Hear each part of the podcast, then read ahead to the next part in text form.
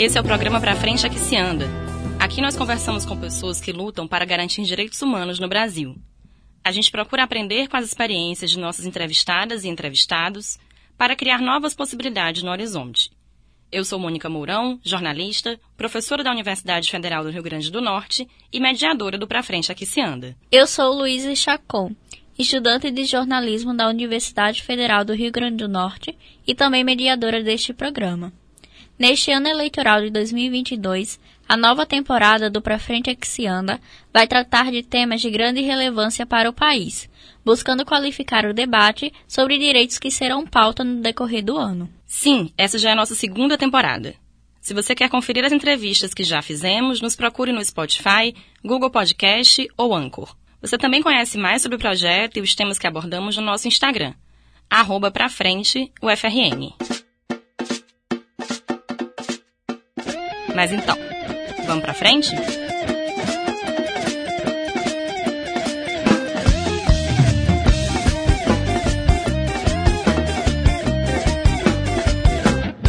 Neste primeiro episódio, vamos falar sobre saúde, com foco nos movimentos de defesa da saúde coletiva. Nossa entrevistada é Maria do Socorro de Souza, pesquisadora da Fiocruz Brasília e ex-presidenta do Conselho Nacional de Saúde. Seja bem-vinda, Socorro, e muito obrigada por participar do nosso programa. A satisfação é toda minha de colaborar com a rádio universitária e com a população que nos assiste. Socorro, para começar, conta um pouco da sua história na militância. Como e por que você decidiu atuar na área da saúde? Olha, eu acho que eu fui escolhida, porque eu me formei, eu me graduei em filosofia e história, e o meu projeto profissional era atuar na educação mas tendo sido muito influenciada pela teologia da libertação, por ser moradora também da região Nordeste, né, na capital de Recife, eu tive a oportunidade de me encontrar com a teologia da libertação e fazer uma imersão na, na vida das classes mais desfavorecidas. Então, mesmo que eu tinha toda, toda a minha trajetória é também como um, um, pertencente à classe popular, mas eu tive essa oportunidade e foi trabalhando com várias construções de pautas de reivindicação no campo do direito à saúde, como direito humano, como política social, como política pública, mas também é com projetos de educação em saúde. Trabalhei muito tempo com mulheres do campo e também com comissões legislativas de direitos humanos, onde a gente precisava, naquele momento de redemocratização,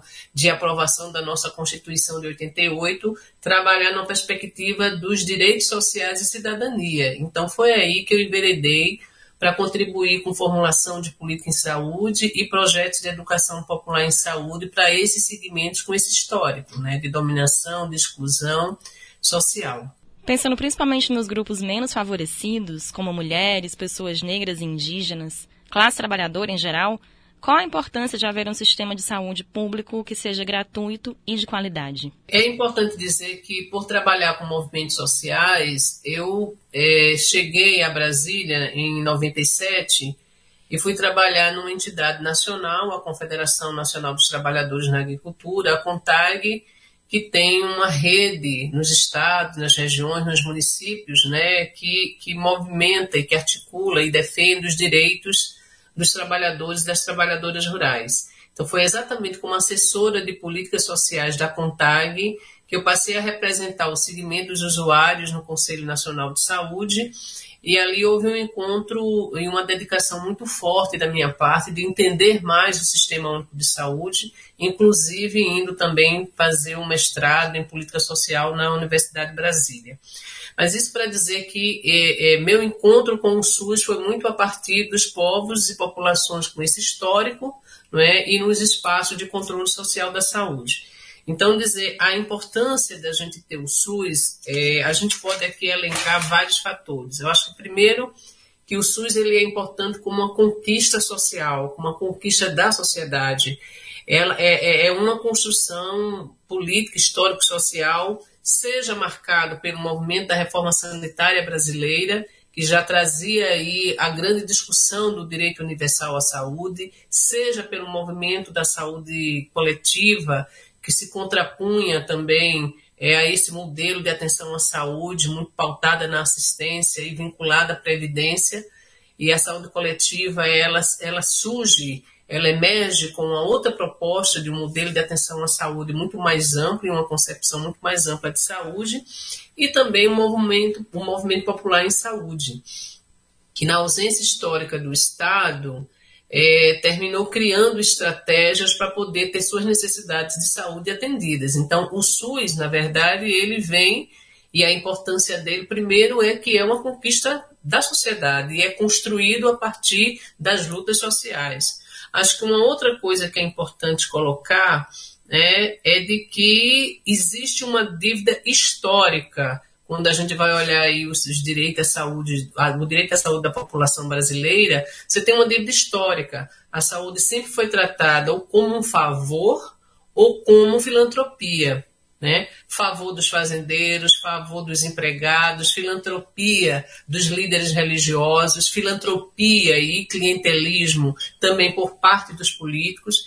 E a gente, nesse histórico também de ter é, uma ausência do Estado principalmente no interior do país, a gente percebe que havia uma demanda reprimida e uma dívida social muito maior com as populações do interior e as populações mais empobrecidas. Então, você tem um sistema público de saúde, é, é sem sombra de dúvida, ele vem para atender um conjunto de necessidades em saúde que a gente associa às necessidades humanas, ou seja, uma população empobrecida, uma população com fome, uma população com histórico de desproteção social, quando a gente tem um sistema público universal de saúde que propugna vários princípios e valores de atender integralmente toda a população, universalmente toda a população, sem distinção, é, integralmente as necessidades da população e de forma a diminuir essas desigualdades sociais, ele tem uma importância é, civilizatória uma importância na cidadania, nesse vínculo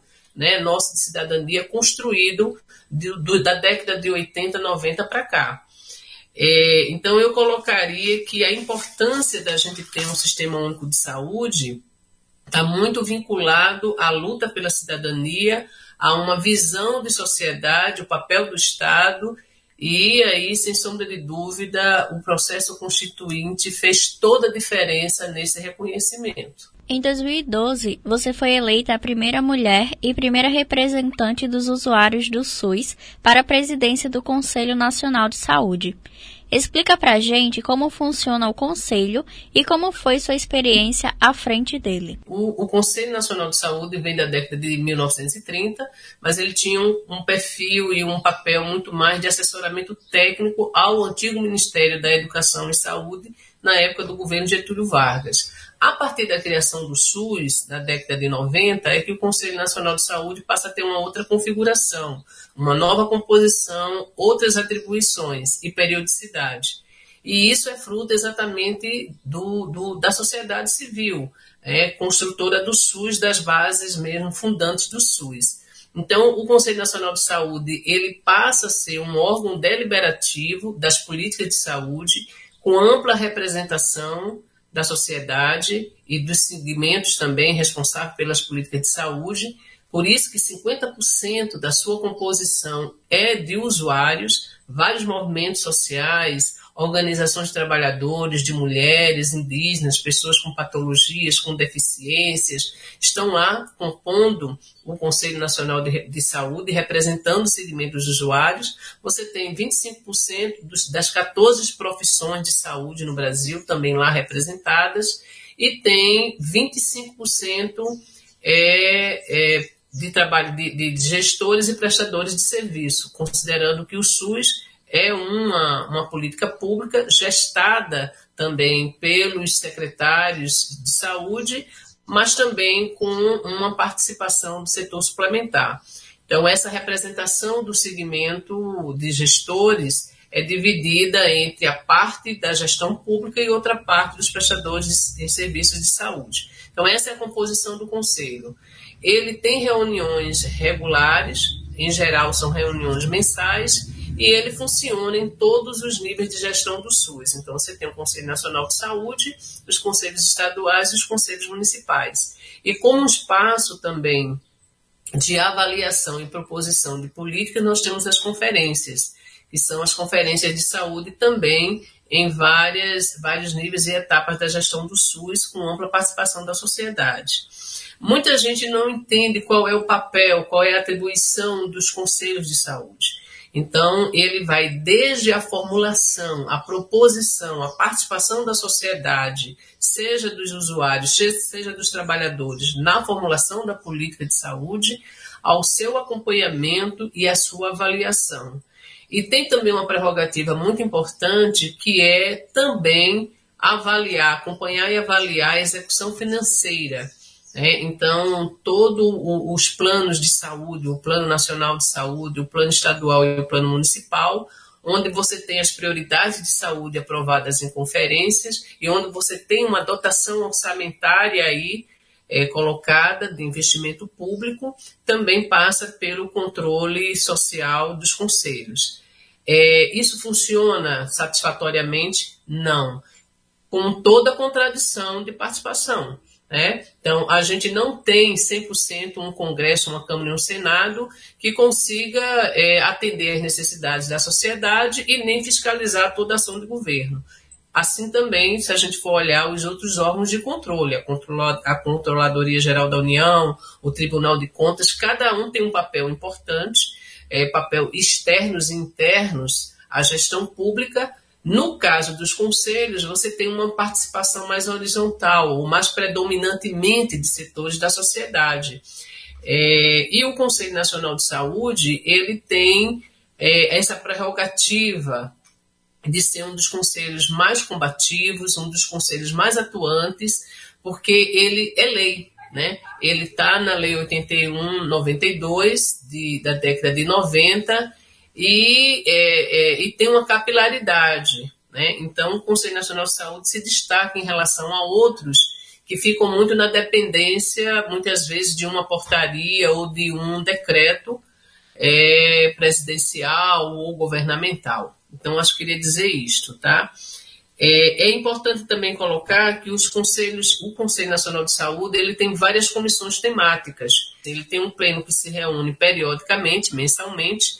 Nessas reuniões mensais, com ampla participação de usuários, trabalhadores, gestores, ali são apresentadas as políticas que, que passam no âmbito do Ministério da Saúde é, onde a gente opina, onde a gente sugere, onde a gente faz a crítica, mas também onde a gente avalia depois a implementação daquela política a nível nacional. É, e tem também é, várias comissões temáticas. Por isso que essas comissões elas são importantes porque como são múltiplas e diversificadas as políticas de saúde, é, essas comissões se dedicam tecnicamente a olhar o conteúdo, a olhar o mérito e acompanhar também a implementação dessas políticas nos estados e nos municípios.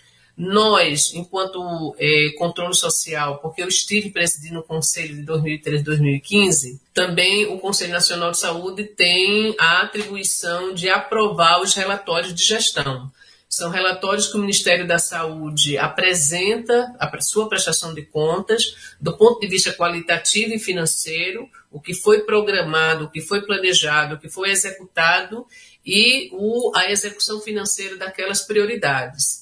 Existem muitas tensões, existem instrumentos que muitas vezes não são tão transparentes, que não dão condições da sociedade se debruçar sobre eles e fazer uma crítica necessária.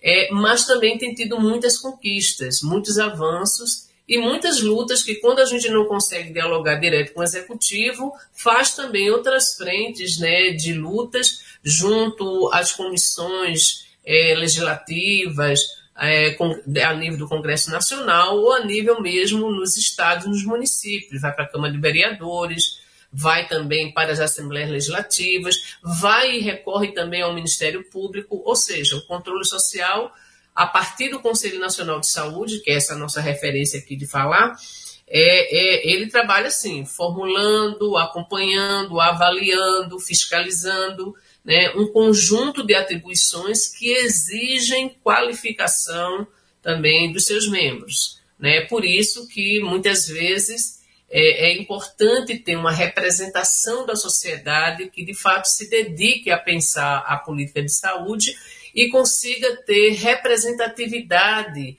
né, da população assistida pelo Sistema Único de Saúde nacionalmente. Também a partir da sua trajetória, a gente queria que você falasse como o movimento de mulheres e de trabalhadoras rurais atua no direito à saúde. Por agora, quais são as pautas mais urgentes na questão sanitária feminina e do campo? Veja, eu estive na CONTAG até 2015, né? Foi quando eu também representei uh, o segmento dos usuários na cadeira da CONTAG no Conselho Nacional de Saúde dizer o seguinte: eu acho que a luta das mulheres pelo direito à saúde é uma luta de sempre. Não é? Sendo as mulheres as principais responsáveis pelos cuidados em saúde na família, sendo as mulheres ah, os sujeitos mais violentados pelo colonialismo né, sobre os seus corpos. Então, é, toda forma de opressão, de dominação sobre o corpo feminino, na sua sexualidade, na sua autonomia, na sua é, capacidade de, de, reprodução, ou seja, as mulheres têm um histórico muito grande de lutar pelo direito universal à saúde, seja coletiva, seja também é, como direito individual. A luta, por exemplo, pelos direitos sexuais reprodutivos né, das mulheres é uma grande bandeira aí feminista seja das mulheres negras, as mulheres lésbicas, as mulheres profissionais de saúde, então tem uma, uma grande participação. Na, com as trabalhadoras do campo, essa demanda também se torna ainda mais enfatizada, né, por serem mulheres que têm maior dificuldade de acesso e aos equipamentos, às políticas e maior dificuldade de participação sem levar em conta também né, de que é uma população que está tá no interior do Brasil.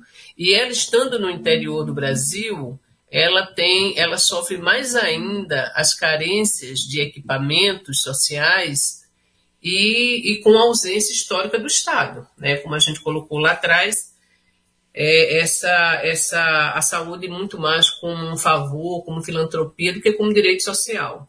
Sem sombra de dúvida que no atual contexto das mulheres, uma das principais questões que elas trazem está muito associada, é, seja o, o, o, você tem aí um índice muito elevado de mulheres marcadas também pelos processos de adoecimento de saúde mental. O contexto da pandemia deixou muito mais é, é, latente o contexto de violência das mulheres, e aí as mulheres do campo não são diferentes. Você tem uma situação muito marcada por problemas de saúde mental, muito marcada pela violência doméstica, que se soma a isso aí lutas históricas pelo direito, é, dos direitos sexuais dos direitos reprodutivos. Nós temos ainda o agravamento da fome e da baixa renda. Né? Então, tanto pela dificuldade de produzir, quanto pela dificuldade também de é, de ter renda suficiente para manter o sustento das suas famílias. Então, a, a, agroecologia ou a agricultura familiar agroecológica se aponta aí como as principais bandeiras das mulheres, pensando tanto na saúde dela como sujeito, né, tanto também de uma coletividade que ela, em geral, é responsável a partir do núcleo familiar. E você tem aí é, é, a vigilância popular em saúde, com o contexto da pandemia, muitas mulheres é, é, é, se preocupando em como ter mais autonomia de fazer a vigilância em torno desses marcadores da saúde. É, é, e como a própria comunidade também tem mais autonomia para criar estratégias que atendam às necessidades da comunidade. Então, não dá para esperar só pelo médico de família ou só pela equipe da estratégia de saúde da família ou só pela gestão municipal Há muitas iniciativas, principalmente de, de, de recuperar as práticas integrativas, de recuperar todos os seus saberes tradicionais. Estão aí as parteiras, as benzedeiras, as rezadeiras. São mulheres que têm conhecimento, que têm saberes e práticas em saúde, que muitas vezes chega muito, chega bem antes né, está lá presente na comunidade e que atende satisfatoriamente muitas das necessidades das mulheres e da comunidade. Então, você tem aí um conjunto de estratégias. As lutas são pela sobrevivência com dignidade ou pela vida com dignidade, ainda é pela valorização desses saberes, dessas práticas tradicionais ou populares, e é também defesa do SUS.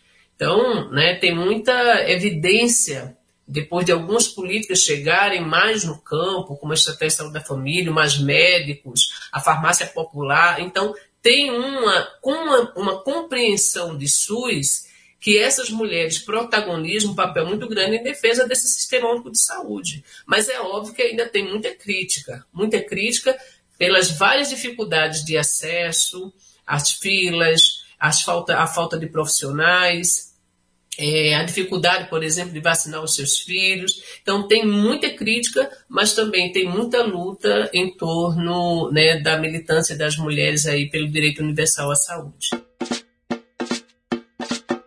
Você está ouvindo o programa Pra Frente Aqui Se Anda. Nossa entrevistada desse episódio é Maria do Socorro de Souza, pesquisadora da Fiocruz Brasília e ex-presidenta do Conselho Nacional de Saúde. Indo nessa questão dos povos mais oprimidos, a gente queria que você contasse como a pandemia da Covid-19, atrelada ao governo de Jair Bolsonaro, impactou a saúde da população mais vulnerável socialmente. Como eu trabalhei e na Fiocruz como pesquisadora também da Fiocruz Brasília, eu me dedico muito a, a, ao nosso trabalho, está muito em promover a saúde, contribuir com a promoção da saúde, a vigilância popular em saúde dessas populações é, sem sombra de dúvida, houve um agravamento. Né? Nós já vimos com. Nós já temos várias crises aí instaladas no Brasil, desde o impeachment da presidenta Dilma.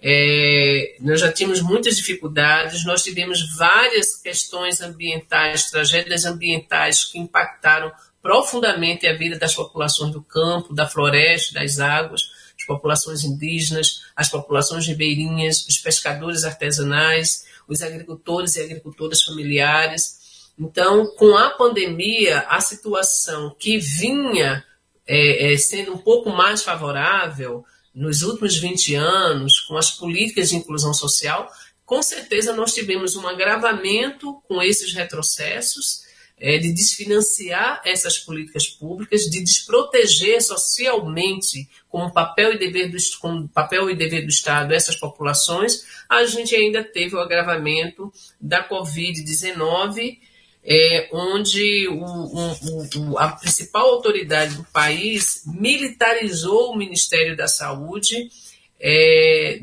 não fez um trabalho de coordenação da gestão do Ministério da Saúde com as secretarias estaduais e municipais de saúde, não é, desqualificou a ciência, não investiu na compra e no acesso da população à vacina em tempo adequado é, e não deu suporte necessário também a todo o colapso no Sistema Único de Saúde durante a pandemia.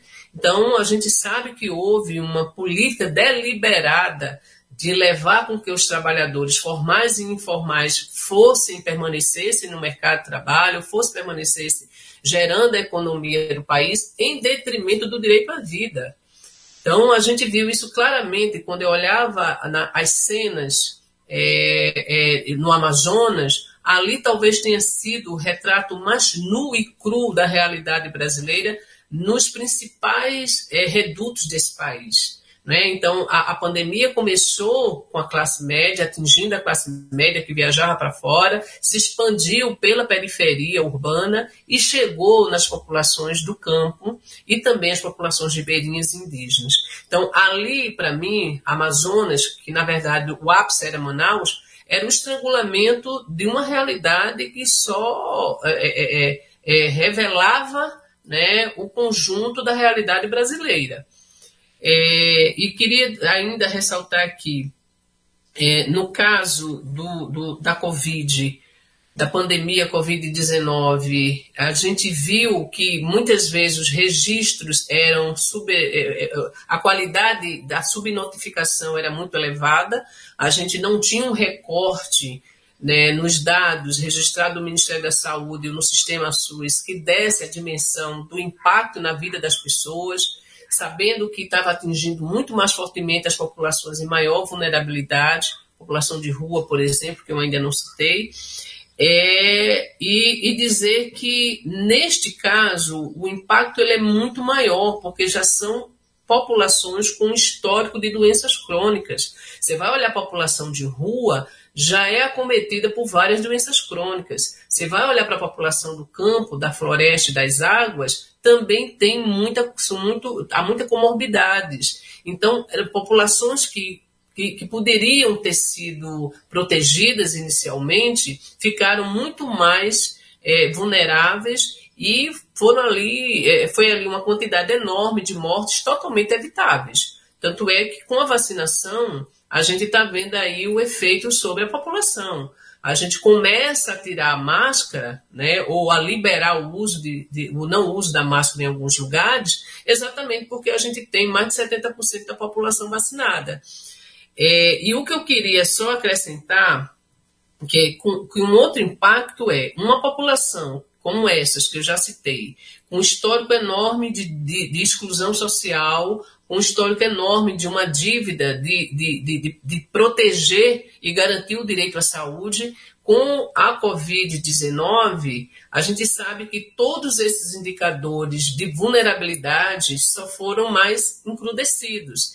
Então, são populações que estão com fortes sequelas da Covid-19, que tiveram seus problemas de saúde agravados e que a, a, o desfinanciamento do Sistema Único de Saúde também só levou a maiores dificuldades da gestão pública atender a essas demandas. Então, você tem aí o que muitos cientistas, pesquisadores já denominam de uma sindemia e não de uma pandemia, onde a gente pode ter tido maior controle do vírus, mas a gente não conseguiu ainda ter respostas para o impacto é, alongado, seja de uma pandemia, seja das crises anteriores que o Brasil já vinha vivendo. Antes de continuar ouvindo nossa entrevistada, Maria do Socorro de Souza, a gente explica para você o que é sindemia. O termo combina as palavras sinergia e pandemia, está sendo usado no atual contexto para se referir ao impacto da interação entre as condições sociais e ambientais e a Covid-19.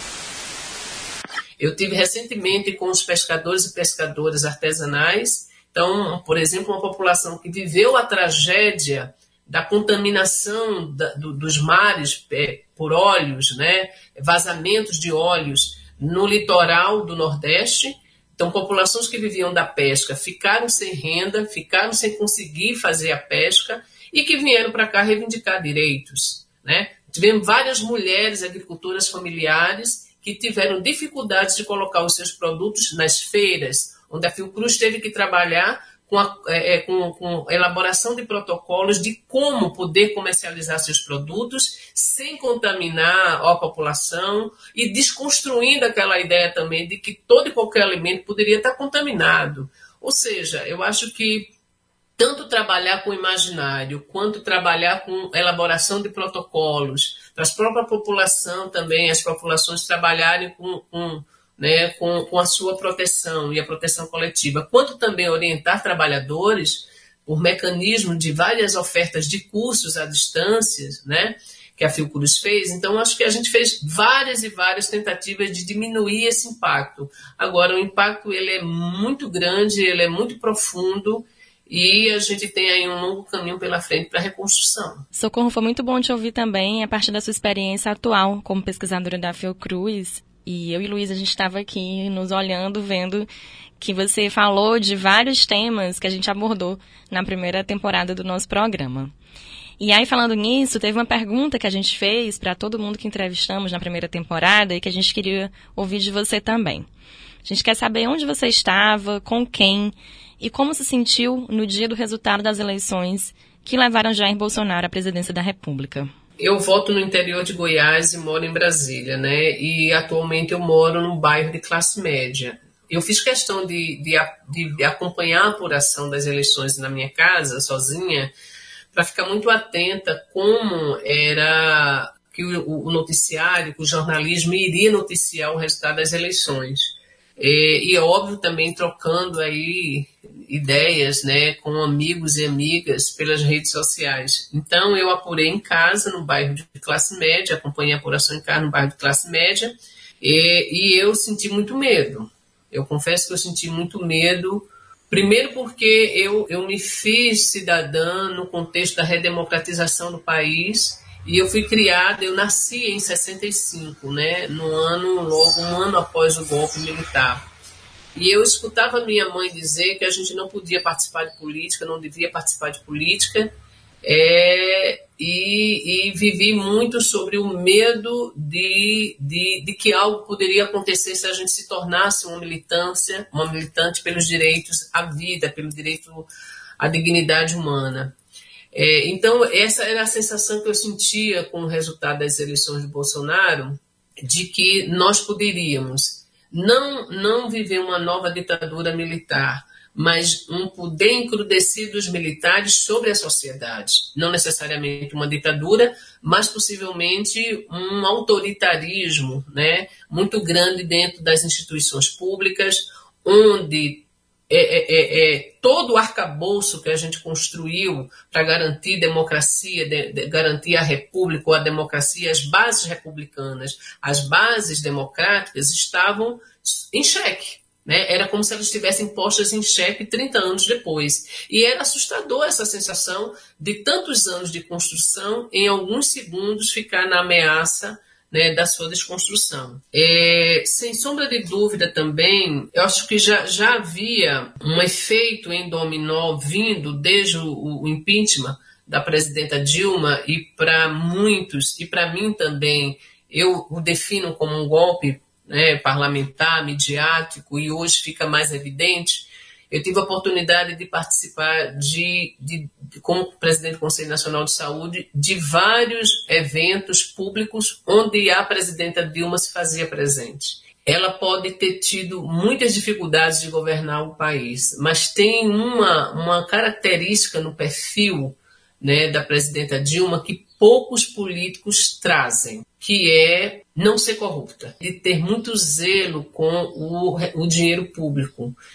Então, é muito injusto colocar exatamente a, a, a, né, toda aquela, aquela, aquela, aquele cenário né, para justificar o impeachment da primeira mulher brasileira a ser presidenta deste país, é, uma misoginia muito presente, e eu já tinha também conhecido o parlamentar, então parlamentar Jair Bolsonaro, que assumiu a presidência da República. Ele foi um dos parlamentares que mais contestou o Mais Médicos, o programa Mais Médicos, um dos parlamentares que mais também é, votava contrário às políticas de fortalecimento do Sistema Único de Saúde e também que mais atacava os direitos de cidadania das mulheres ou das populações com histórico de exclusão. Então, eu já conhecia o deputado Jair Bolsonaro nas várias audiências públicas que eu fui participar na Câmara e no Senado, mas falando diretamente do deputado, na Câmara, é, em defesa das pautas em defesa do Sistema Único de Saúde. Então, eu senti medo, e mas nunca perdi a esperança. Né? Eu aprendi na minha trajetória, que vem de classes populares, como mulher, como mulher negra, hoje como avó, como pesquisadora da Fiocruz, que a gente não pode perder a esperança é, dentre as classes mais oprimidas. É nesse, são nesses momentos assim de muita opressão que é, a gente consegue lutar e ressignificar o sentido da vida. E lutar pela dignidade humana é o que dá sentido à existência. Então, mesmo sentindo medo, e hoje eu não sinto mais medo, ou muito, muito mais que imediatamente esse medo se dirimiu, né? eu diria que é, eu lamento muito que a população brasileira, cerca de pouco mais de 40% naquele momento né, dos votos úteis, tenha dirigido seu voto como uma forma de protesto à política democrática ou, à esquerda brasileira, é, votando em Jair Bolsonaro. E eu espero que a gente não viva de novo isso nas próximas eleições. Isso para mim é muito, muito presente, muito evidente. Na pandemia, a importância do Sistema Único de Saúde ficou ainda mais evidente. Que políticas públicas devemos exigir do próximo governo federal para que esse sistema, o SUS, seja cada vez mais valorizado? Você acredita que essa política de valorização do SUS é a saída para melhorar a saúde da população brasileira? Qualquer presidente que assumir, seja ele qual for a sua vertente ideológica, ele está, ele vai se deparar com a sindemia e ele vai ter que ter respostas muito estruturantes, propostas estruturantes, é, vai ter que ter uma disposição muito elevada de diálogo com a sociedade, de construir alternativas é, junto com setores da sociedade, tomar decisões de forma muito transparente para poder atingir uma finalidade, um propósito de enfrentar essa crise sistêmica que, que em boa medida, né, já se caracteriza como uma sindemia. Nós temos o aumento da fome, do desemprego, da pobreza.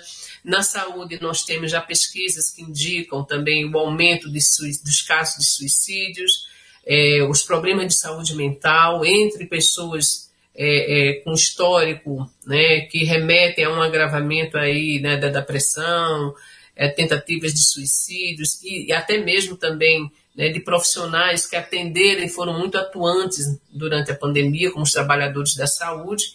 Então, você já tem aí um quadro né, muito mais crítico e qualquer um dos governantes que assumirem, e eu espero que seja um governante comprometido com as classes populares e que seja democrático, é, então que ele, ele, ele, ele proponha uma política econômica que garanta restabelecer o desenvolvimento econômico do país com inclusão social, com garantia de respostas que aumentem a proteção social da classe trabalhadora. Né? Então, como enfrentar o desemprego, como enfrentar a inflação, como enfrentar a fome, como isso passa exatamente por um conjunto de políticas onde as instituições republicanas elas vão ter que ter também é, é, uma, uma a, a, seguir uma linha né, de diálogo permanente com a sociedade. E, com certeza, o Sistema Único de Saúde é uma das políticas que precisa ser é, é, restabelecida. A maior crítica que se faz do governo Temer para cá é o desfinanciamento do Sistema Único de Saúde, seja com a emenda constitucional 95, porque ela, ela, ela congelou os gastos, os investimentos né, no campo das políticas sociais e principalmente também com do Sistema Único de Saúde. Então, a gente precisa de uma resposta mais é, é, é, efetiva dos governantes que possam recuperar o financiamento do SUS com fontes mais permanentes e precisa, assim, também de maior valorização dos trabalhadores da saúde. Então, são duas vertentes: é financiamento e valorização dos trabalhadores da saúde para recuperar o que o Sistema Único de Saúde pode fazer pela população no contexto de sindemia. Então, é um pouco isso. Eu agradeço aí a contribuição, a oportunidade de falar aí para a população. A gente que agradece demais, Socorro. Muito bom te ouvir, um aprendizado muito grande. E valeu por reservar um pouquinho do seu tempo, bastante, né, na verdade, para conversar com a gente. Nossas vinhetas são trechos de canções do grande compositor cearense Fausto Nilo. A equipe do Pra Frente é que se anda é formada por mim, Mônica Mourão, e por Alan Almeida, Helena Sebastiana, Luísa Chacon e Pedro Toscano. Na gravação e edição, Silvio Henrique e Gustavo Freitas. Até a próxima. Muitos ventos ainda passarão entre nós e essa felicidade escrita na palma da mão.